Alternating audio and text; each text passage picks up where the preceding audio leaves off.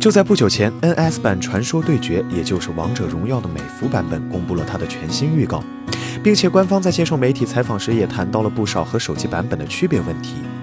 在采访中，官方强调了 Switch 版《传说对决》和手机版是不同的游戏，因为有两个不同的团队分别负责手机版和 Switch 版的开发。